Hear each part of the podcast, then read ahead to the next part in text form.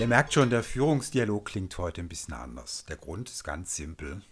Wir sind nämlich nicht in Köln, wir sind im Hintersteiner Tal in der Nähe von Bad Hindelang.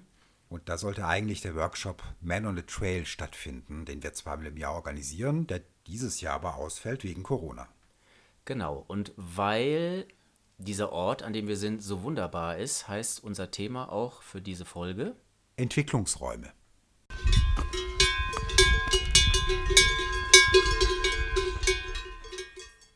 Ja, warum ist das Thema relevant für uns? Und ich glaube, der Grund ist ganz simpel. Ähm, wenn man sich die letzten Jahrzehnte betrachtet, Führungskräfteentwicklung war ein ganz zentraler Bestandteil einer Führungsrolle. Also jede Führungskraft ist früher oder später mal in einem Entwicklungsprogramm gelandet. Und es gab vor ein paar Jahren eine Studie von McKinsey, die hat gezeigt, dass viele dieser Programme ziemlich wirkungslos waren. Und wir haben uns gefragt, warum?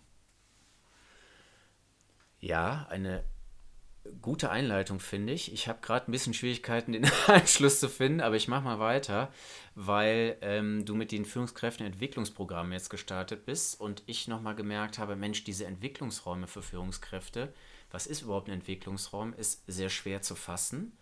Und äh, man könnte natürlich auch sagen, die neue Aufgabe, die neue Arbeitsposition, die eine Führungskraft einnimmt, könnte auch ein Entwicklungsraum sein. Genauso wie das Seminar, was ich besuche.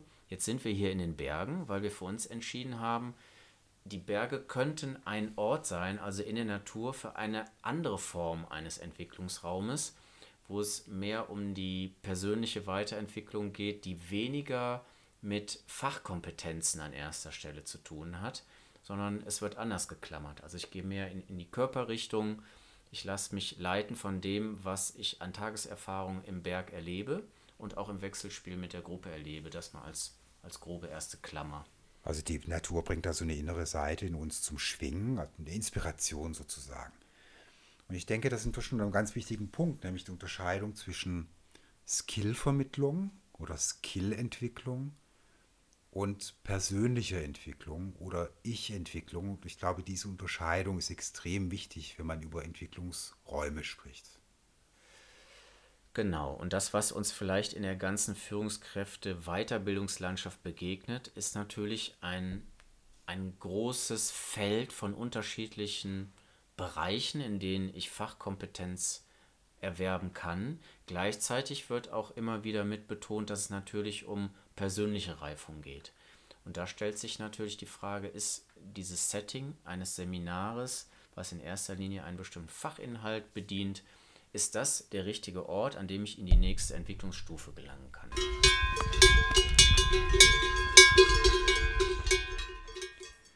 Fest steht, dass wir heute eine Menge mehr über Entwicklung wissen. Vor 40 Jahren, da waren wir noch mehr oder weniger der Meinung, dass unsere Entwicklung im Alter von 25 mehr oder weniger abgeschlossen ist, also die Phase nach unserer Berufsausbildung, der Einstieg ins Berufsleben. Und heute weiß die Psychologie eine Menge mehr. Als Beispiel sei hier die Schule von Jane Lovinger genannt, Robert Keegan, das Ego Development, die Ich-Entwicklung, die heute in der Lage ist, sehr differenziert darzustellen, über welche Stufen sich Entwicklung über ein ganzes Menschenleben hinweg hinzieht. Ich bin ganz froh, dass du das jetzt nochmal sagst, dass ich mich auch Stand heute noch weiterentwickeln kann. Ich glaube, ich wäre sehr unglücklich mit meinem äh, Status quo als Zivildienstleister gewesen für die nächsten 30 Jahre meines Lebens. Ne? Also das heißt, äh, es gibt, mh, hm, denke ich, ganz viele innere Antreiber, Motive, die uns natürlich auch dahin bringen, dass wir Entwicklungsräume auch suchen. Und einer meiner Entwicklungsräume war sicherlich auch das Studium, was ich letzten Endes mal abgeschlossen habe. Also da ist unheimlich viel passiert. Man hat neue Leute kennengelernt, man ist mit, mit neuen Themen, mit neuen Fächern in Berührung gekommen, die so nicht unbedingt Bestandteil waren der Schulausbildung. So, ne? Das äh, kann ich für mich schon mal festhalten. Und äh, ich stelle fest, dass ich auch immer jetzt auch noch weitere Entwicklungsschübe halt mache. Ne? Also ich, ich habe neue Ideen, ich habe Ziele, wo ich hin möchte. Und ich suche mir die entsprechenden Orte und Räume, wo das halt auch passieren kann. Oder ich suche mir auch die entsprechenden Netzwerke, wo das passieren kann, um sozusagen äh, Entwicklung halt voranzutreiben. Ich greife den Faden mal auf. Also du hast jetzt angefangen, über deine Entwicklungsräume zu sprechen. Und für mich waren wichtige Entwicklungsräume zum Beispiel Berufswechsel. Also das, da ist jedes Mal eine neue Herausforderung entstanden. Also definitiv etwas auch außerhalb der Komfortzone. Und das war immer auch verbunden mit, mit einem Raum, in dem mich neue Mentoren geführt haben.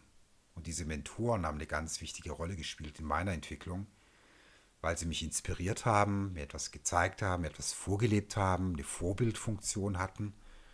Und das kann ich rückblickend sagen, das waren ja wichtige Initiatoren vielleicht für meine, für meine Entwicklung als Mentoren. Ich kann ganz gut anschließen, was die Berufswechsel angeht. Also das, äh, das Durchschreiten von bestimmten Phasen, in denen man ja, neue, neue Herausforderungen sucht oder einen, einen Bereich sucht, der einen besonders inspiriert oder wo man sich ganz viel von verspricht, was einen ausfüllt, auch mit Sinn und ähm, mit Hingabe. Mentoren haben da zum Teil eine Rolle gespielt. Das merke ich gerade nochmal, wo du das angesprochen hast. Tatsächlich waren es aber auch die unterschiedlichen Teams, mit denen man zusammengearbeitet hat, in der Struktur der Zusammensetzung, Frauen-Männer-Verhältnis, äh, wer ist in Führung, ist es eine Frau, ist es ein Mann und auch nochmal letzten Endes die Netzwerke, in denen sich ähm, die Organisationen da auch bewegt haben. Das fand ich schon auch sehr, sehr verschieden und unterschiedlich. Ich habe immer gemerkt, so innerlich, dass zu einem bestimmten Zeitpunkt, dass dieser Raum jetzt von mir gefüllt ist, dass ich das Gefühl habe, ich komme an der Stelle nicht weiter. Und dann geht es ja darum, sich sozusagen den nächsten Entwicklungsraum zu suchen, in dem, in dem man sich entfalten kann weiter. Das ist, glaube ich, ein zentrales Motiv, sich diese Räume zu suchen. Und wenn ich zurückblicke auf die letzten auf Jahrzehnte in meinem Leben, ähm, habe ich mir die an bestimmten Stellen meiner Entwicklung gesucht tatsächlich. Und dann waren es oft Räume außerhalb meines Berufslebens. Also ich denke, das war natürlich ein Raum, der hieß erstmal Familie, also sozusagen die Familie als Entwicklungsraum, als Entwicklungsmöglichkeit. Aber auch sowas wie einfach Workshops, Seminare, an denen ich teilgenommen habe, die Begegnung mit anderen Menschen, mit anderen Erfahrungen, mit anderen Hintergründen, die mir auch ein komplett anderes Feedback geben konnten als die Menschen in meinem beruflichen Umfeld. Also da kann ich sagen, das hatte eine ganz zentrale oder hatte eine ganz so spielte eine ganz zentrale Rolle in meiner Entwicklung. Das deckt sich mit meinen Erfahrungen. Finde ich gerade auch nochmal sehr spannend, wie du das beschrieben hast, weil ich fand alle ähm, Weiterbildung oder Fortbildung oder auch kurze Seminare, die einen Bezug hatten natürlich zur beruflichen Entwicklung, zu meiner beruflichen Identität, aber auch so Querschnitte, die sich so im Sportbereich bewegt haben, äh, war ich immer gezwungen, ein Stück aus der Komfortzone rauszukommen. Also das heißt, es ging immer um eine Herausforderung, es ging aber vor allen Dingen auch, dass mich die Menschen wahrgenommen haben und mir natürlich auch was zurückgemeldet haben, wo ich zum Teil irritiert war, wo sich Dinge bestätigt haben und wo so das eine oder andere Puzzleteil sich mehr und mehr zusammengefügt hat. Und letzten Endes geht es um Identitätsentwicklung. Ja, und da muss ich sagen, die hat wirklich oft an Stellen stattgefunden, wo ich eine neue und eine andere Erfahrung gemacht habe. Also für mich waren die Berufswechsel äh, mit anderen Anforderungen und mit anderen Skills auch, die gefragt waren, auch mit anderen interpersonellen Skills ganz, ganz wichtige Schritte in der Entwicklung. Und was, mich jetzt, was ich mich jetzt gerade frage, ist, was sind so grundsätzlich die Anforderungen in diesen Räumen? Also nach allem, was wir jetzt gerade beschrieben haben. Was, was hat sozusagen den Unterschied gemacht in diesen Räumen? Das ist eine Schlüsselfrage. Was macht den Unterschied, dass ich das Gefühl habe, ich habe was mitgenommen, was weit über die Fachkompetenz hinausgeht. Und das ist für mich eine Settinggestaltung, in der mehr sein kann, auch an emotionaler Tiefe, an persönlicher Tiefe, die ich mitteilen kann, die ich aber auch von anderen Teilnehmerinnen und Teilnehmern erfahre, auch von den Dozenten selber. Das ist eine Form des Umgangs miteinander, der Etikette, das ist die Gestaltung von Atmosphäre, das ist sicherlich auch die Fachkompetenz ähm, die die Dozenten oder Seminarleiter mitbringen. Es, sind auch ganz viele weiche Faktoren, dass ein Raum sein kann für, ähm, für Störungen, für Konflikte, für, für sehr bewegende Momente auch. Ne? So, das ist ja, so würde ich es vielleicht gerade mal kurz stehen lassen. Ich denke noch weiter drüber nach. Ja, aber vielleicht kannst du es schon mal rückbeziehen auf unser Man on a Trail. Wenn also ich- als Workshop, Ja. ne? was, was findet da statt? Also warum kriegen wir die Rückmeldung von den Teilnehmern, ja, da findet, hier ist Entwicklung möglich. Genau, ich denke, was das, was Men on a Trail betrifft, ist es zum einen die rein örtliche Veränderung, in die man sich begibt, also vielleicht in einen Naturraum, der sehr gewaltig ist, also nicht gewaltig im Sinne von negativ oder bedrohlich, kann zum Teil auch bedrohlich wirken, wenn das Wetter mal kippt in den Bergen, aber der erstmal eine bestimmte Größe von Natur äh, und Tiefe auch von Natur vermittelt, die, die man fast nicht immer so in Worte beschreiben kann. Und dann geht es darum, dass innerhalb ähm, dieses Seminars zum Beispiel ich wichtig finde, dass wir so gar nicht auf ähm, die biografischen und beruflichen Positionen der Männer unbedingt eingehen, sondern es geht erstmal um den Menschen als solchen, der mir da begegnet und die Gruppe als Rahmen, die es halt auch noch trägt. Ähm, das ist so ein Dreiklang. Und wenn ich dann noch so das Thema der, der Körpererfahrung, des Embodiments mit reinnehme, also was mir ähm, in diesem Zeitraum halt begegnet, an körperlicher Erschöpfung, an einem Flow, an einem Wohlgefühl, an ähm, einem inneren Schweinehund, der sagt, du gehst jetzt keinen Schritt weiter, du gehst da nicht hoch und die Gruppe trägt einen wieder oder die, die anderen Männer in der Gruppe helfen dem anderen äh, weiter, motivieren ihn auch noch bis zur nächsten Hütte mitzugehen. Das sind so ganz viele kleine Schlüsselmomente, die es zu so einem ganz runden Bild machen äh, und diesen Entwicklungsraum vielleicht auch so besonders machen. Ja, ich habe vor ein paar Wochen bin ich, bin ich über einen Kollegen auf eine Studie gestoßen, die ich ganz interessant fand. Es gibt tatsächlich Studien zur, ja, oder zu, zu, zu der Frage, was macht Entwicklung möglich oder was löst Entwicklung aus. Und vieles von dem, was du jetzt gerade aufgezählt hast, ähm, taucht in dieser Studie auf und wird natürlich anders benannt. Und ich würde es gerne mal vorstellen. Also was sind so die fünf Hauptfaktoren, die Entwicklung begünstigen, die Ich-Entwicklung begünstigen. Und der erste Faktor sozusagen ist, dass mein Handeln und ähm, meine bisherige Art und Weise zu denken in Frage gestellt wird. Zum Beispiel durch die Gruppe. Vielleicht eine Gruppe von Menschen, die mir sonst nicht begegnet, also in einem anderen Raum, in einem Workshop-Raum. Und die stellen in Frage, wie ich denke und handle. Das ist der eine Punkt. Das zweite ist, dass ich etwas erlebe, was persönlich bedeutsam ist. Also etwas, was mich in eine persönliche Betroffenheit bringt, weil ich merke, das ist für mich persönlich wichtig. Das dritte ist, dass es mich emotional fordert, dass ich sozusagen emotional verbunden werde und ich gefordert bin und das findet sehr wahrscheinlich dann statt, wenn ich ähm, in Beziehung gehe mit anderen Menschen. Also da ist die Gruppe, glaube ich, ein ganz wichtiger Faktor, der Entwicklung ermöglicht. Also etwas, was mich emotional fordert. fordert. Und der vierte Punkt ist das Interpersonelle. Also nochmal die Beziehung, der Austausch, das Feedback, die Blindspots, die blinden Flecken, die ich rückgemeldet bekomme. Ähm, so das Ausregulierung, Ausregulieren zwischen Eigen- und Fremdwahrnehmung. Und der fünfte Punkt ist, dass ich etwas erlebe, was ich als positiv wahrnehme.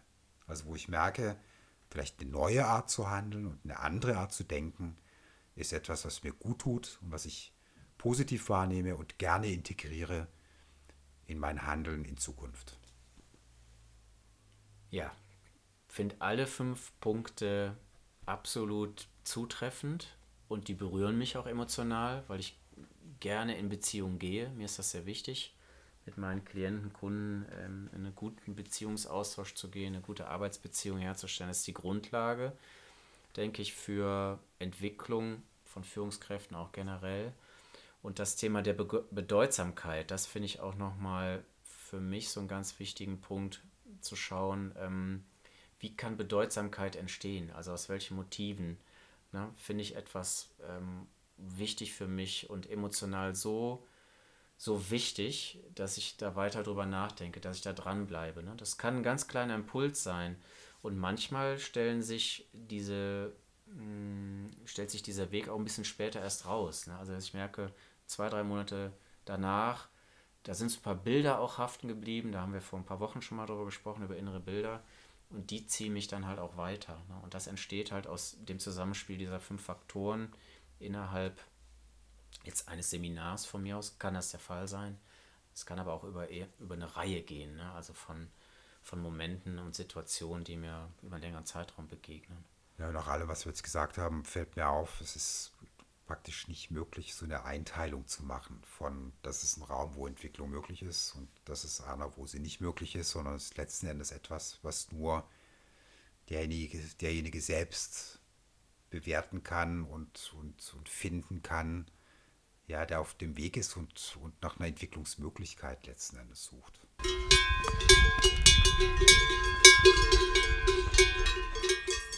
So, was ich mich jetzt frage, Oliver, ist, was sind Motive, die Entwicklung wahrscheinlicher machen? Ein zentrales Motiv ist, ist äh, sicherlich Unzufriedenheit, also Unzufriedenheit mit der aktuellen beruflichen Situation, in der ich mich befinde, mit den Entwicklungschancen, die mir meine Organisa Organisation, Entschuldigung, ähm, meine Firma anbietet, äh, Unzufriedenheit mit der Art, wie Arbeits- und Kommunikationsprozesse laufen, mit der Art und Weise, wie ich Anerkennung und Wertschätzung selber auch erfahre. Also das sind so ganz zentrale ähm, Triggerpunkte, finde ich. Ähm, dann ist sicherlich ein Motiv, was in der Unzufriedenheit auch noch stecken kann, ist das Thema der Zugehörigkeit. Fühle ich mich noch gut eingebunden in die Organisation, in das, was ich tue. Ähm, darüber hinaus, finde ich, gibt es natürlich noch weitere Motive, die eher eine positive Seite haben und wo viel kraftvolle Energie drin stecken kann.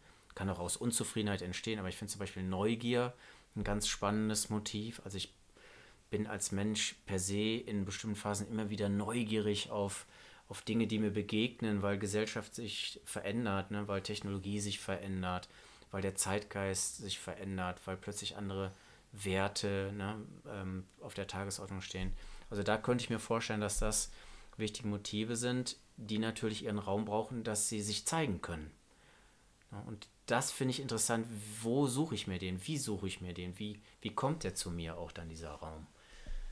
Ja, das ist ein guter Punkt. Was mir noch einfällt, ist die Irrita Irritation, also zum Beispiel durch Feedback durch andere, sozusagen aus deren Perspektive und Wahrnehmung etwas auszusprechen, was für mich überraschend ist, mich irritiert. Und es kann ein wichtiges Motiv sein, um zu sagen, okay, da gibt es einen Punkt, den ich selbst nicht sehe, aber ich habe ähm, die Lust und Bereitschaft, das für mich zu verändern und damit tatsächlich einen Entwicklungsschritt auszulösen. Mhm.